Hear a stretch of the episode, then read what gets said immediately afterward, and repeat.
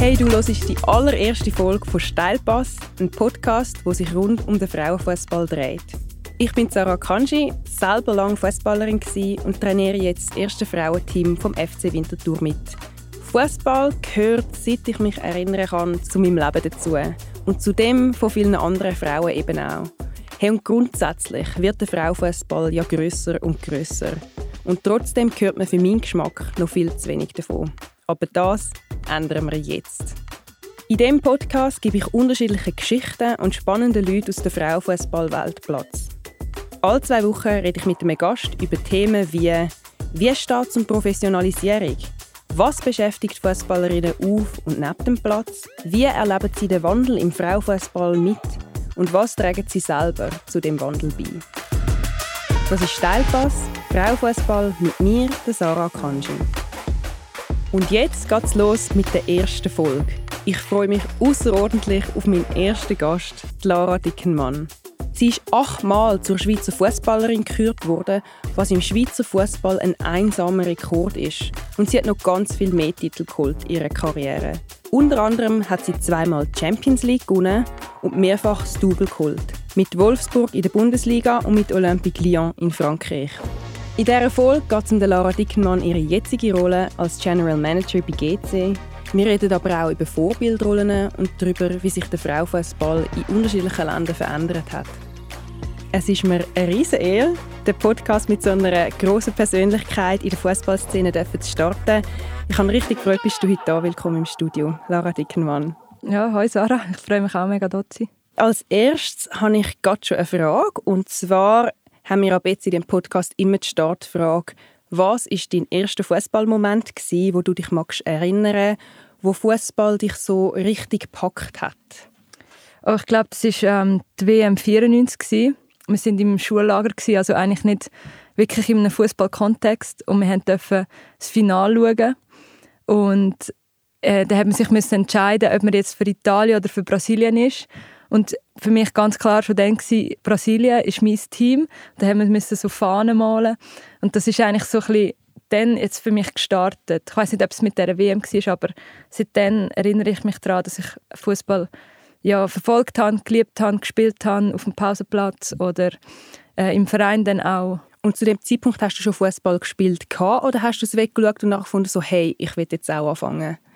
Um, ähm, das weiß ich jetzt gar nicht mehr so genau. Ich habe glaube ich, wegen einer Kollegin angefangen, die zuerst gesagt hat, hey, hey, komm, wir gehen ins Ballett. Oder sie hat gesagt, sie macht jetzt Ballett. Ich so gefunden, super Idee, ich mache auch Ballett.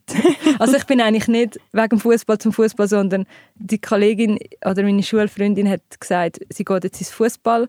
Nachdem sie gesagt hat, sie geht ins Ballett und wir dann irgendwie gefunden haben, okay, oder sie gefunden hat, es ist jetzt doch nicht mehr so.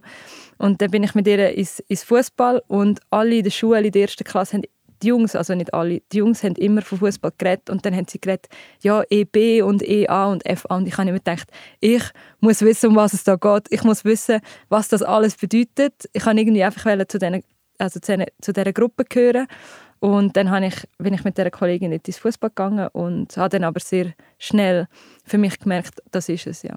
Und die WM 94 hast du gesagt, das war Männerfußball Genau, Männerfußball. Und du bist nachher auch mit Junioren spielen, also mit Jungs? Ja, ich habe sieben Jahre beim SC Kriens bei den Jungs gespielt. Ähm, SC Kriens war eigentlich bekannt gewesen. Ich weiß nicht, wie es heute ist. Ich glaube immer noch für eine gute Juniorenabteilung und habe dort auch mit Spielern zusammen spielen sieben Jahre lang, wo nachher auch bis in die National aufgekommen sind. Also, wir hatten ein gutes Team, gehabt, es war recht cool. Gewesen. Ich bin dort fußballerisch auch gut integriert, gewesen, aber als ich dann mit 12, 13 so den Frauenfußball kennengelernt habe, habe ich schon gemerkt, oh, das ist ja ganz anders als das soziale Umfeld das habe ich gar nicht kennt. Also, dass man wirklich auch geht shooten weil man dort Kolleginnen irgendwie hat. Also, ich bin einfach bei den Jungs, gewesen, die sind auch nett zu mir, aber so wirklich ein soziales Umfeld habe ich dort nicht gehabt. Ich bin alleine in einer Garderobe, gewesen, in einer Schiri-Garderobe oder so. Also, das ist mir einfach wirklich nur ums Fußball gegangen. Okay, spannend. Das heißt, du bist so inspiriert von dieser WM geworden und hast dann auch mit Jungs gespielt, weil bei mir ist es auch, also der erste oder mein Lieblingsfußballer als Kind ist Thierry Henry Okay.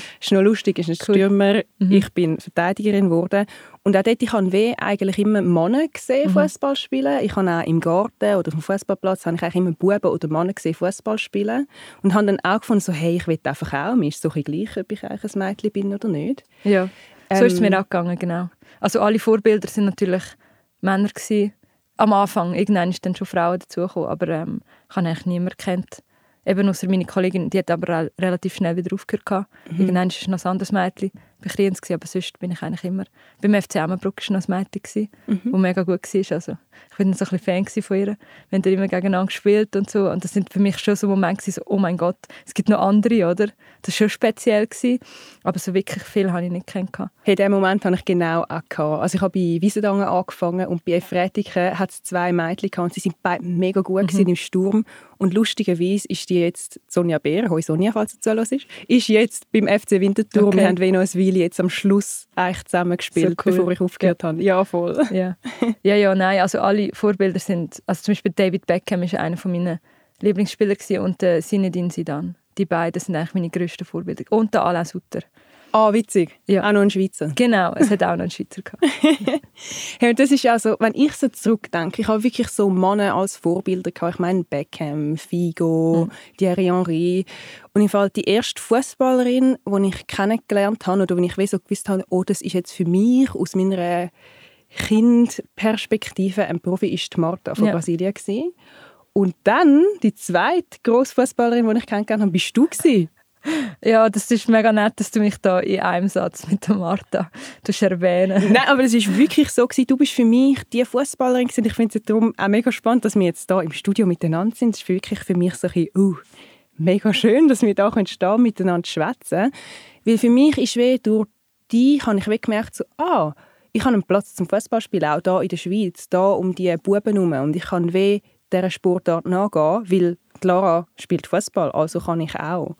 Also es ist mega cool, dass du das sagst. Wenn du, also mir ist das nie bewusst gewesen, oder zumindest am Anfang nicht. Irgendwann wird dir dann gesagt, hey, du bist im Fall ein Vorbild und dann tust du dich auch ein bisschen mehr, mehr damit auseinandersetzen. Also für mich ist das so gewesen.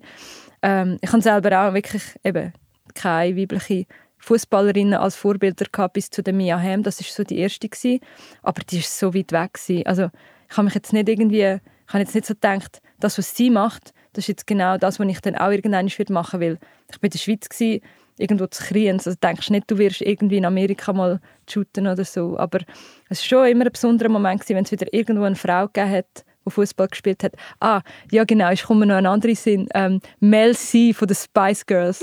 Sie hat Fußball gespielt. Wirklich? Und ich habe das so cool gefunden. Und ich habe einfach so gedacht, oh mein Gott, es spielt, ja, das ist so, das sind immer so Momente für mich. Die haben mir wirklich so wie Nadel im Heuhaufen müssen suchen, Frauen, die Fußball spielen, die international irgendwie bekannt sind. Und an dem habe ich mich dann immer so versucht festzuhalten. Das heißt, du hast auch wirklich denen so gefolgt und dann auch einen gewissen Plan gehabt, dass du nachher in dem Sinn eine Fußballkarriere starten oder hat es sich einfach so ein bisschen ergeben?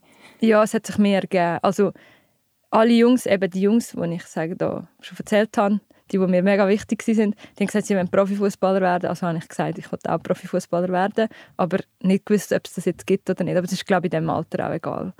Also du hast einfach den Traum und du findest jetzt, das ist es. Du hast auch keine Ahnung, was das überhaupt bedeutet, oder? Also das ist ja nicht einfach nur den ganzen Tag Fußball spielen. Trotzdem ein cooler Job und auch mega dankbar, dass ich den auch machen ähm, Aber es ist dann halt wirklich auch ein Job, oder? Aber ähm, jetzt habe ich gerade vergessen, wo wir sind. Hey, so ähm, bei Vorbildern, wie wichtig das eigentlich Vorbilder ah, ja, sind genau. im Frauenfußball? Also grundsätzlich? Also für mich war es mega cool, weil mein erstes Vorbild war eigentlich meine Mami, aber nicht, weil sie Fußball gespielt hat. Aber sie ist, seit ich denken kann, Trainerin bei den Jungs. Und sie hat sich auch immer so durchsetzen gegen, also jetzt nicht immer gegen Männer, aber sie ist einfach als einzige Frau so ein in dieser Struktur drin Und der Kampf von ihr habe ich halt immer mitbekommen. Und für mich ist das dann darum so wie normal gewesen, dass man das als Frau so macht und dass das schwierig ist als Frau, aber dass man auch etwas kann erreichen kann, weil sie hat viel Erfolg gehabt und darum, also ja, nicht ein fußballerisches Vorbild, aber eigentlich ein mega gutes Vorbild, was das anbelangt, was ich jetzt eigentlich heute so ein bisschen mache. Ah, eine mega schöne Geschichte, dass ja. sie dich so hat können inspirieren und ja. auch auf den Weg geführt hat und wie auch so mitgegeben hat, so hey, ja eh, also wir können da Platz haben, wir müssen zwar kämpfen, aber wir gehören wie auch dazu. Ja, voll und also das ist mir natürlich mit 8 oder 9 eben nicht bewusst gewesen, dass jetzt meine Mami ein Vorbild ist für mich, aber irgendwann reflektiert man das natürlich, was hat man für Vorbilder gehabt früher mhm. und dann bin ich ziemlich schnell dann auf sie gekommen, wo sie nicht mit Fußball zu tun hatte und das eigentlich noch cool ist, wenn das einem so weit wiegen gelegt wird. Und ich meine, aus dem ist nachher ein mega mega krasse Karriere geworden von dir. Ja, also nicht nur jetzt wegen meiner Mami, aber das ist schon eine mega Unterstützung, die ich hatte von meinen, von meinen Eltern, von meinen Brüdern, von meiner gesamten Familie, ähm, dass das überhaupt möglich war. Also schon das eine ist natürlich einfach, dass ich in Ruhe mich eigentlich immer aufs Wesentliche habe können konzentrieren Also in meiner Familie hat es glücklicherweise eigentlich selten irgendwelche Nebengeräusche gegeben, die mich davon abgehalten hätten, mich einfach in Ruhe zu entwickeln. Also das ist eigentlich, ja, dafür bin ich mega dankbar und das ist auch nicht selbstverständlich, logischerweise. Ähm, aber ja, also das ist so ein bisschen selbstverständlich für mich, der Weg, was Mami so wie aufgezeichnet hat für mich, dass, dass, dass man das kann machen, dass man das auch soll machen und dass das auch erfolgreich bestritten kann werden. Hey, und heute ist es ja zum Glück ein bisschen anders. Also ich meine, der Frauenfußball ist nicht in dem Sinn sehr groß in den Medien, aber er ist in den Medien und ich glaube auch soziale Medien helfen da mega, ähm, dass man wirklich auch Frauen als Vorbilder kann haben im Fußball, dass man sieht, ah, die ist dort, die macht das, ich kann der folgen und wie so auch die Inspiration für sich selber, für junge Spielerinnen haben, mhm. dass sie auch können Karriere machen im Fußball. Ja. ja, also ähm, Sichtbarkeit ist mega wichtig und eben, ob es jetzt ein Alicia Lehmann ist oder ein Lia Welti, wo vielleicht ein bisschen andere Wege gewählt haben. Ich meine, Alicia, die ist, die ist riesig, oder? Ähm, und jede, jede Fußballerin in der Schweiz oder jede Person eigentlich in der Schweiz kennt sie. Und das ist, ich meine, das ist der Wahnsinn, oder? Ähm, für mich ist es dann so, ein so, hey, ich würde mir wünschen, dass jetzt zum Beispiel Anna Zurnogorcevic kennen auch viele Leute, aber sie hat eigentlich alle Rekorde gebrochen in der Schweiz, oder? Ich würde mir wünschen, dass wirklich jedes Mädchen oder einfach alle auch sie kennen und genau wissen, hey, die haben bei Barcelona Champions League gewonnen. Einfach so ein bisschen die grossen, grossen Sachen, oder? Alicia Lehmann ist erfolgreich, ähm, spielt auch in, in, England und alles, aber sie hat nie die sportlichen Erfolg von anderen Schweizerinnen und da, da finde ich es manchmal ein bisschen schade, aber es braucht so wie beide, oder? Also es ist der Wahnsinn, was Alicia oder auch Anna Markovic von, von uns, von GC, auch für einen Schweizer Frauenfußball oder für einen internationalen Frauenfußball machen. Ich glaube, es ist auch spannend, wie sich das jetzt entwickelt, weil eben die legen, also du bist wie so ein vorausgegangen als eine aus meiner Perspektive von der ersten Schweizerin, die eine Karriere im Fußball, eine große Karriere, wo jetzt auch, wo auch bekannt ist, angelegt hat und jetzt äh, kommen wie so Fußballerinnen nach, beziehungsweise Anna Maria ist wahrscheinlich etwa gleichzeitig gewesen. Sie spielt einfach immer noch. Ja, sie ist fünf Jahre jünger als ich, genau. Ja. Ähm, ja. Hey, ja, so und ungefähr jetzt, äh... gleichzeitig. Genau, Ramona Bachmann auch. Also wir sind so ein bisschen, wir sind nicht die Ersten, die gegangen sind, aber wir sind sicher die Ersten, die Profis waren über eine längere Zeit. Mhm. Auch mit der Martina Moser, also genau. Und jetzt ist es halt mega spannend, wie es weitergeht. Wenn jetzt die Kinder anschauen zu euch, ähm, wie sich das weiterentwickelt und in welche Richtung sie gehen und welche Sichtbarkeit sie dann wieder können in dem Sinne erreichen. Also genau. ich glaube, das ist mega wichtig, alles, was ihr gemacht habt, aber auch alles, was jetzt gemacht wird. Mhm. Ja, also eben, wir sind so ein bisschen die Ersten, die man vielleicht kennt als Generation, aber es hat natürlich vor mir auch schon Leute gehabt, die mir ähm, den Weg so wie aufgezeigt haben, also zum Beispiel Karl Lehmann, ähm, die, hat, die ist für mich auch ein Vorbild gewesen. Die hat aber auch noch Hockey gespielt, also sie hat eigentlich das Dilemma gehabt, dass sie zwei Sportarten top war, oder? Da hat sie sich halt ab und zu mal für die eine Sportart müssen entscheiden. Ist dann auch an einer Olympiade gewesen, mit, mit, mit dem Hockey sehr erfolgreich, oder? Ähm, für mich sind das auch Inspirationen gewesen. Aber es gibt noch ältere Generationen, die mega einfach im Schatten, so ein bisschen in der Dunkelheit Fußball gespielt haben in den 80er Jahren und mit denen komme ich jetzt auch immer mehr in Berührung in der Schweiz und ich finde das mega spannend und ich bin ihnen auch mega dankbar gegenüber und ich glaube, sie verdienen so viel mehr Aufmerksamkeit auch. Äh, ich versuche ihnen das so wirklich zu geben, aber das ist natürlich viel zu wenig die Aufmerksamkeit, die ich schon wieder bekommen habe, die jetzt noch mal größer geworden ist. Also es ist halt wie so, man darf die Generationen vorher nicht vergessen, man muss die Dankbarkeit auch ihnen gegenüber aufzeigen oder äh, ja, die Wertschätzung. Und es ist mega cool zu sehen, dass jetzt, seit ich aufgehört habe, ist nochmal so viel passiert, oder? Also es ist mega cool. Jede, jede Generation tut so ihren Beitrag dazu leisten. Hey, ja, mega fest. Ich meine, früher sind noch ganz andere Kämpfe. Ja. Ich glaube, die Kämpfe ändern sich jetzt weh mit der Zeit. Ja. Mega fest, aber ja, definitiv. Das ist natürlich auch sehr spannend für ein weiteres Podcast-Thema. Mal jemanden von der früheren Generation auch ja. einladen und solche fragen, wie es dann war. Ja, bei uns ist mega cool. Evelyn Wirtz, die hat auch geshootet bei Seebach. Die ist jetzt unsere VR-Vizepräsidentin. Ähm, und äh, das ist für mich eine mega wertvolle Verbindung.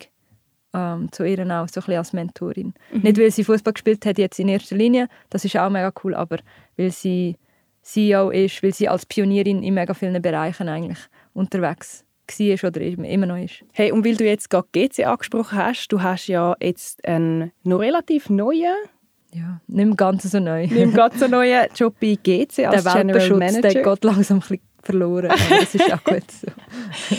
Was sind jetzt so deine neuen Aufgaben? Was machst du bei GC als General Manager? Ja, die Frage stelle ich mir manchmal im Fall auch. Also was mache ich eigentlich den ganzen Tag? Am Ende des Tages weiß ich schon, was ich gerade am Schluss gemacht habe, aber ich weiß gar nicht, was ich am Anfang gemacht habe. Darum habe ich irgendwann schon angefangen, mir aufzuschreiben, was ich eigentlich mache, in welchem Bereich ich eigentlich arbeite.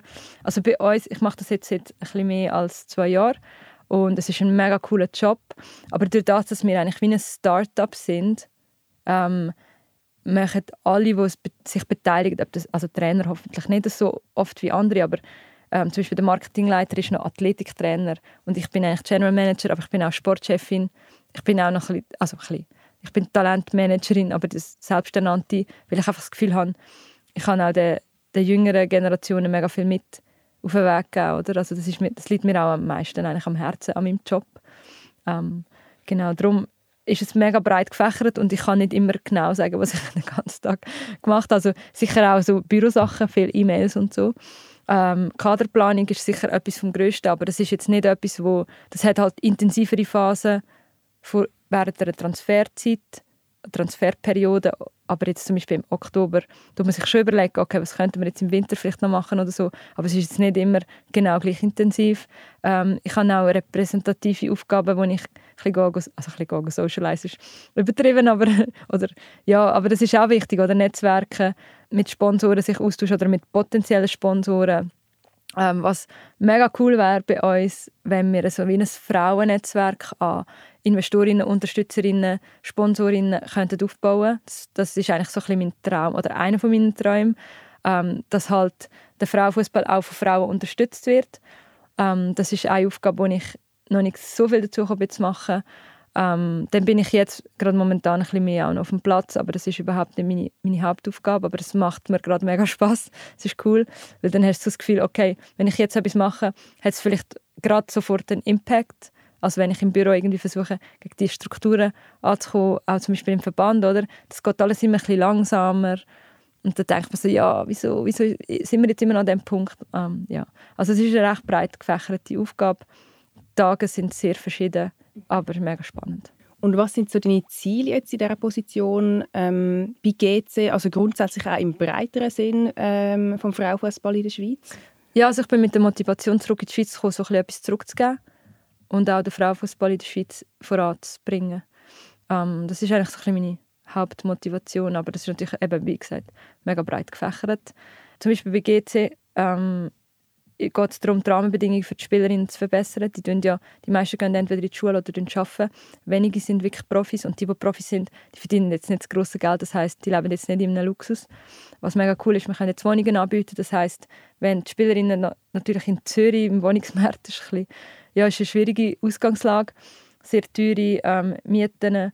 Und wenn wir Wohnungen anbieten können, wo die Spieler gratis ähm, wohnen oder zu einem billigeren Preis, dann hilft das schon mega viel mit, dass die einen besseren Lebensstandard haben und sich mehr auf Fußball konzentrieren können, nicht mehr arbeiten nebenan. Also unser Ziel ist so ein das nächste Ziel ist, alle auf 50 Prozent runter ähm, und den Rest tun wir so wie finanziell kompensieren oder wir finden Sponsoren oder so, ähm, damit sie sich mehr auf Fußball konzentrieren, dass wir Trainings nicht mehr spät am Abend haben, sondern am Nachmittag oder am Morgen.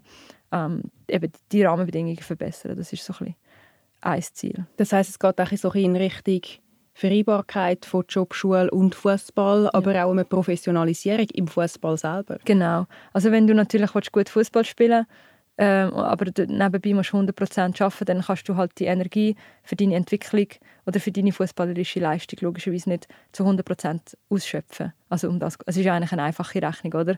Wenn du dich den ganzen Tag auf etwas kannst konzentrieren kannst, kannst du das logischerweise mit der Zeit viel besser machen, als wenn du noch, oh, ich muss ja eigentlich noch arbeiten, bis um 5 Uhr, dann muss ich stressen, dann ist Stau. Also du hast deine Gedanken immer voll mit anders und dann kommst du irgendwann auf den Trainingsplatz an und denkst so, oh, endlich bin ich da. Okay, aber dann dann ist ja der Tag eigentlich schon vorbei, oder? Du hast eigentlich deine ganze Energie schon fürs Schaffen ausgegeben oder für, für die Schule, ja, Schule. würde ich jetzt unterstützen, dass alle das machen, bis zu einem gewissen Grad. Ähm, genau, aber das ist eigentlich so, ja, ist eine ganz einfache Rechnung. Mhm. Ähm, und als, also, als ich geshootet habe und wir haben drei Training gehabt, ich meine, ich habe vorher nichts gemacht. Ich habe einfach auf das Training, ja, egal, bei beiden, also am 10 Uhr hatte ich eigentlich lieber Training, weil nachher konnte ich den Tag geniessen Aber am, wenn ich am 3 Training hatte, habe ich eigentlich den ganzen Tag meine Energie gespart, bis ich dann am 3 ins Training bin, damit ich dort leistungsfähig war.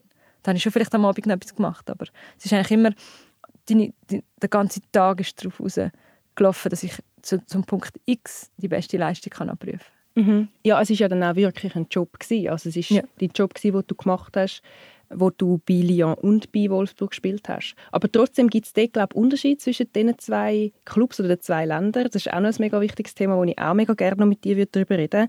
So grundsätzlich so ein der Vergleich, der internationale von unterschiedlichen Ländern, wie der Frauenfußball sich entwickelt hat. Und du hast ja auch eine Masterarbeit über das geschrieben. Ja, ähm, die habe ich vor zwei Jahren oder so, vor knapp drei Jahren jetzt schon abgeben. Das heißt, die Daten in dieser Masterarbeit sind nicht mehr ganz aktuell, weil sie damals schon nicht top, top, top aktuell sind. Ich habe einfach mit diesen Daten geschafft, was es hat. Aber mich hat das Wunder genommen, was machen gewisse Länder besser als andere.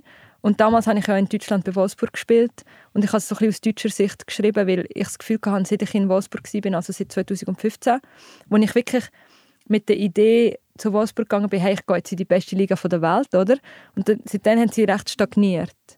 Und andere Länder haben viel mehr vorwärts gemacht, zum Beispiel Spanien, Frankreich, ja, in gewissen Regionen, also Paris und Lyon, in anderen nicht so. Amerika auch, wo sowieso immer etwas geht, aber vor allem äh, England, wo mich sehr fasziniert, wie sie das geschafft haben und ich mich auch können mit gewissen Leuten austauschen, die den Wandel auch vorantrieben haben. Ähm, und das sind wirklich für meinen Job jetzt mega spannende Erkenntnisse gewesen, wie kann man das machen. Aber natürlich ist jetzt England nicht eins zu eins ein Vorbild für die Schweiz, weil das einfach ganz, ganz andere Ausgangslage ist. Wie ist sie anders? Ähm, ja, Geld. sie haben viel mehr Geld. ja, also ich glaube, alles andere könnte man so wie ähm, reproduzieren in der Schweiz, dass man mit allen wichtigen ähm, Stakeholdern so wie die zusammenbringt an einen Tisch und das alle in eine Richtung, das schafft man auch in der Schweiz, sage ich. Aber die Fernsehgelder, die dort ausgeschüttet werden, die sind natürlich x-fach höher. Das heißt eben, also es ist halt leider so, für alles, was man machen will, oder für das meiste braucht es halt Geld. Und darum, das kannst du in der Schweiz nicht. Also in der Schweiz sind die Fernsehgelder auch bei den Männern äh, viel, viel kleiner. Und auch zum Beispiel rein schon die Fußballkultur oder in England, alle sind verrückt. Fußball verrückt. In der Schweiz, ja, hat schon, Bern läuft jetzt gerade gut, IB hat immer ein volles Stadion, St. Gallen auch. Basel kann ich jetzt nicht so einschätzen, wie es gerade läuft, aber ich glaube, die haben auch gute Fanbase. Also, aber zum Beispiel GC, ich meine, GC hat selber schon wenig Zuschauer. Das heißt, wie schaffen wir, Zuschauer zu generieren? Die können wir nicht einfach überschwappen, oder? Also zum Teil schon, aber ja, das, das ist eine ganz andere Ausgangslage, wie wenn du weißt, okay, wir haben 80'000 Plätze in einem Stadion, Manchester City zum Beispiel oder so, und dann, die kommen jedes Wochenende, oder? Gut, City, die gewinnen jetzt auch immer, ähm, aber auch andere Vereine, Liverpool oder so, oder auch Everton oder solche, die vielleicht ein bisschen weniger. Ähm, ja, die Kultur ist einfach eine andere dort. Mit Überschwappen meinst du vom Mannenfußball in Frauenfußball genau, genau. überschwappen? Ja, also als Beispiel. Aber es sind natürlich auch andere Fans. Es kommen komplett andere Fans ein Frauenmatch schauen. Familien, die vielleicht ein bisschen ruhigere Spiele wollen oder den, den Kindern andere Werte mit auf den Weg möchten geben, wo vielleicht im Männerfußball momentan ein bisschen verloren gehen. Also das ist, aber ich glaube, in der Schweiz geht es auch oft einfach um die, die ruhigere Atmosphäre. Also äh, ein Derby bei den Männern ist recht hitzig, was, was jetzt die Fanwelt anbelangt. Oder?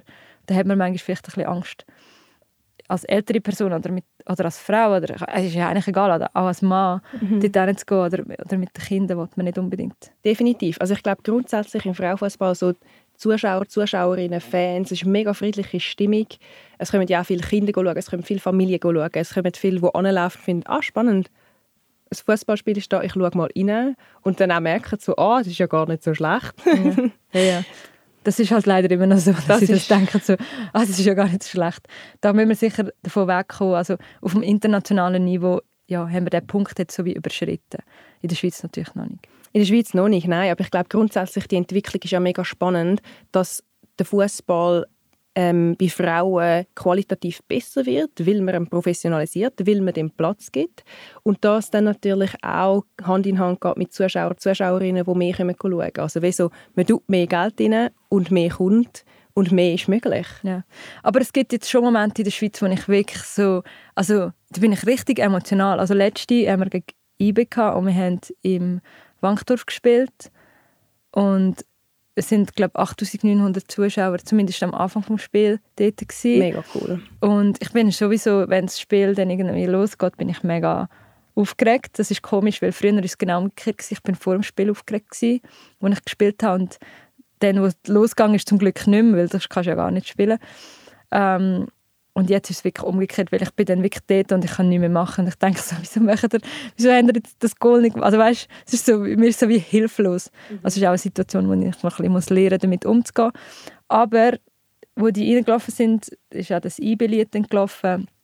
Und ähm, vor allem die Fans, ich weiß nicht, ob die auch Kurve heisst dort, aber die Haupt-IB-Fans hinter dem Goal, gerade dort, wo die Spielerinnen reingelaufen sind, ähm, die haben mega Stimmung gemacht und es ist einfach für mich so, also ich bin zu dort gesessen und ich hatte Tränen in den Augen gehabt, also mega peinlich, Nein, aber mega schön. Ich habe so gedacht, oh mein Gott, das ist möglich in der Schweiz und das ist ja genau das, warum ich diesen Job mache, oder? Und so, das sind dann so Lichtblicke. Also mhm. auch einfach für ein normal, sage ich jetzt mal, äh, Meisterschaftsspiel in der Schweiz bleiben zumindest als Nachspiel knapp 9000 Zuschauer.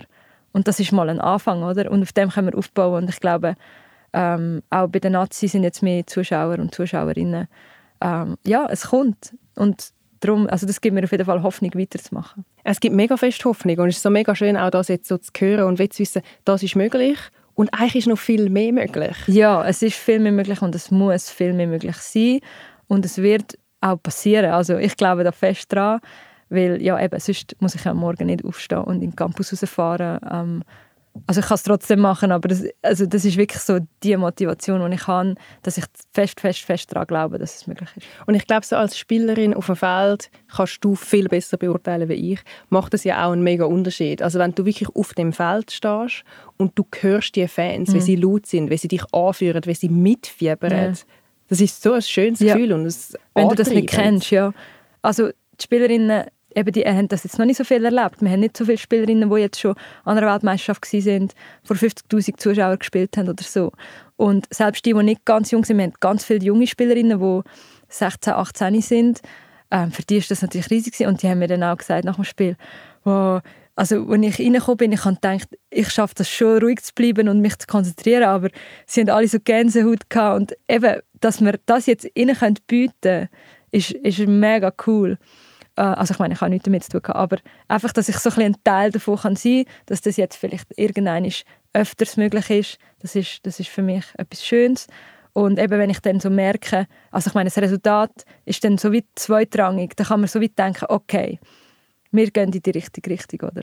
Ja, und das ist ja so ein Moment, wo man sich dann auch mega kann merken kann, so hey, die Stimmung, die Emotionen, die nimmt man nachher mit und es ist so, wow, es ist so ein cooles Spiel gewesen. Es ja. ist so schön gewesen, dort auf der Rasen zu kommen, die Fans zu sehen, die Kulissen zu sehen ja. und vor denen können meine beste Leistung abrufen. Ja, und ähm, ein paar Tage später bin ich IB City schauen. Ja. Und dann habe ich so gedacht, oh mein Gott, wir haben vor vier, fünf Tagen da gespielt und jetzt ist einfach so ein Spiel da, oder? Das war auch mega speziell gewesen. Hey, das glaube ich. Ich meine, früher war es ja auch nicht selbstverständlich, dass man in einem Stadion spielt. Ja. Ich weiß auch nicht, ob es jetzt unterdessen ist. Ähm Nein, also nicht punktuell schon. Aber also früher haben wir schon auch die Cup-Finale die in Basel waren, ähm, vor den Männern.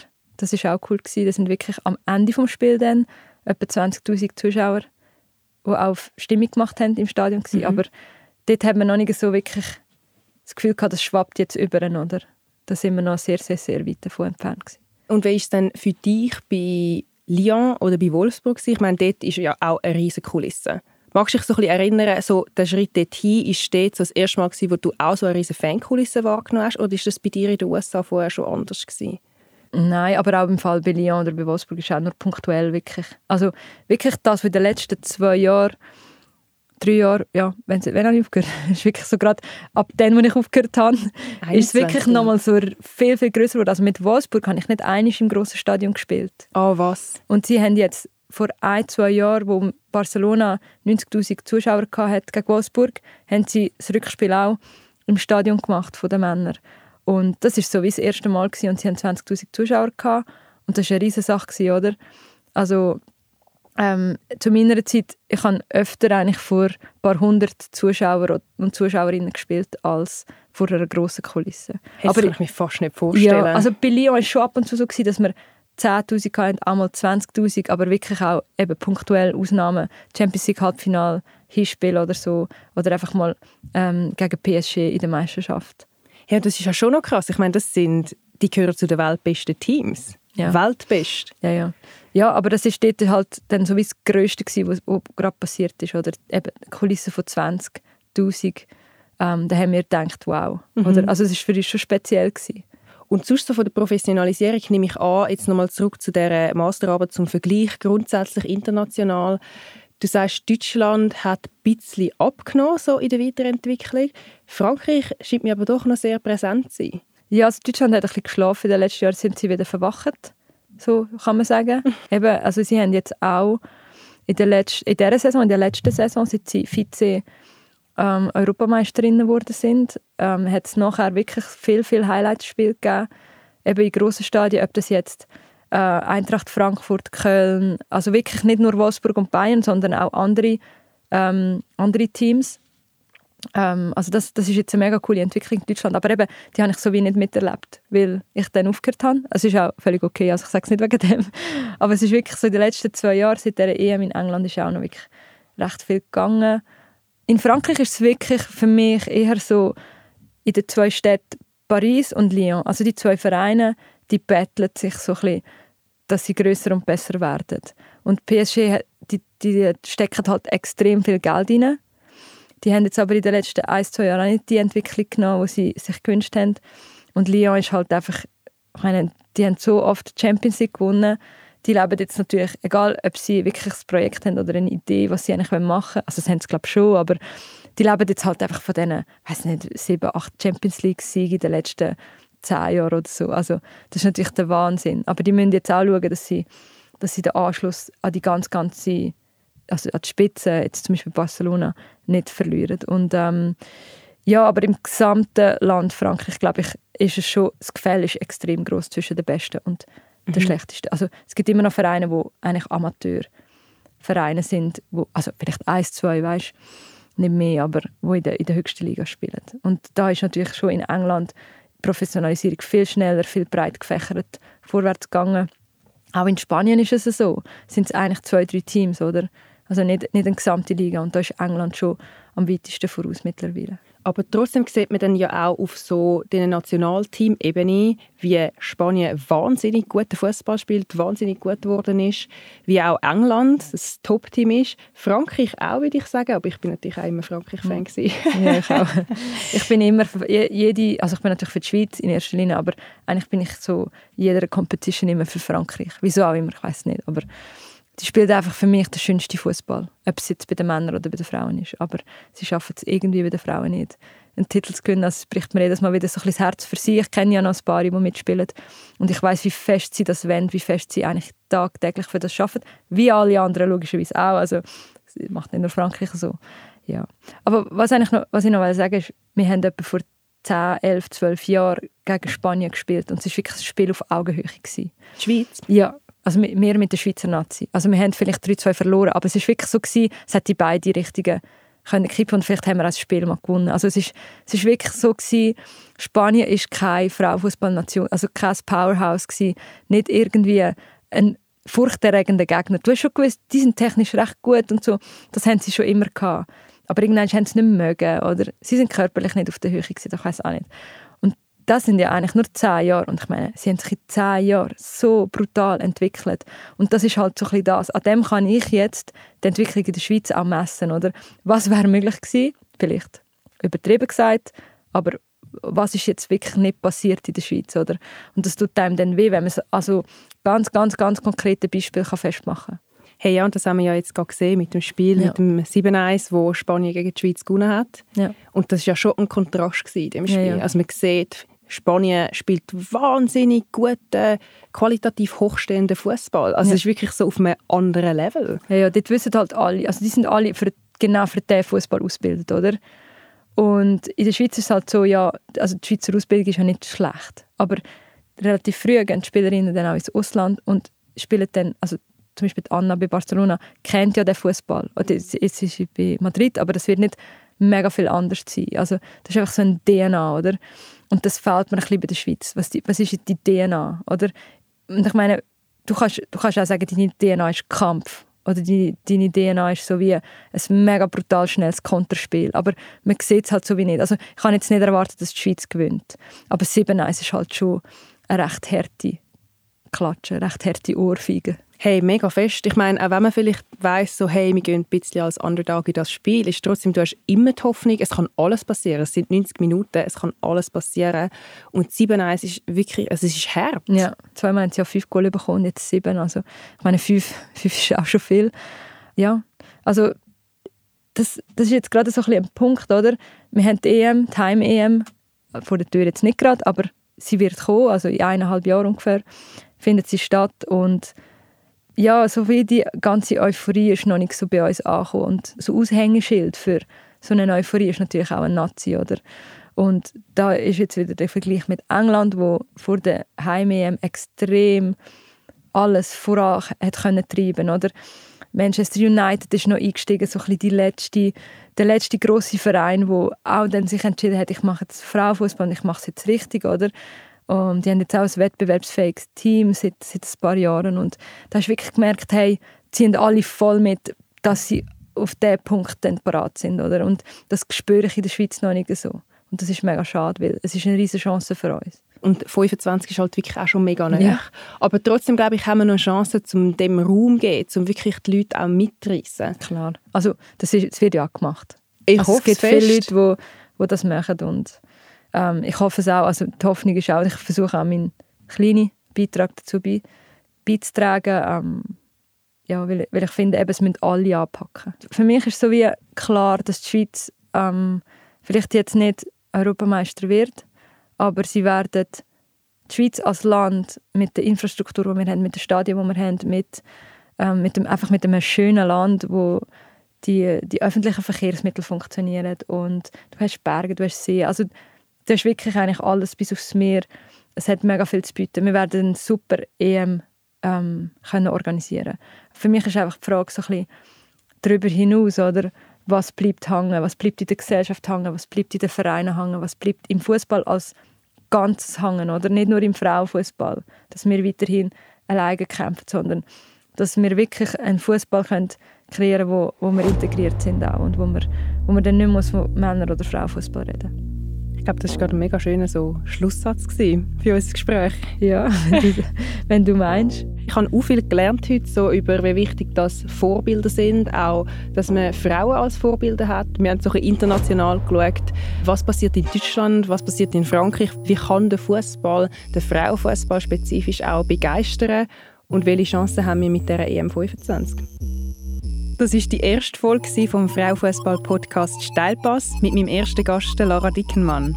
Auch in der nächsten Folge geht es um eine Pionierin, die auch viel Vorarbeit geleistet hat im Fußball und auch eine sehr einzigartige Karriere hat.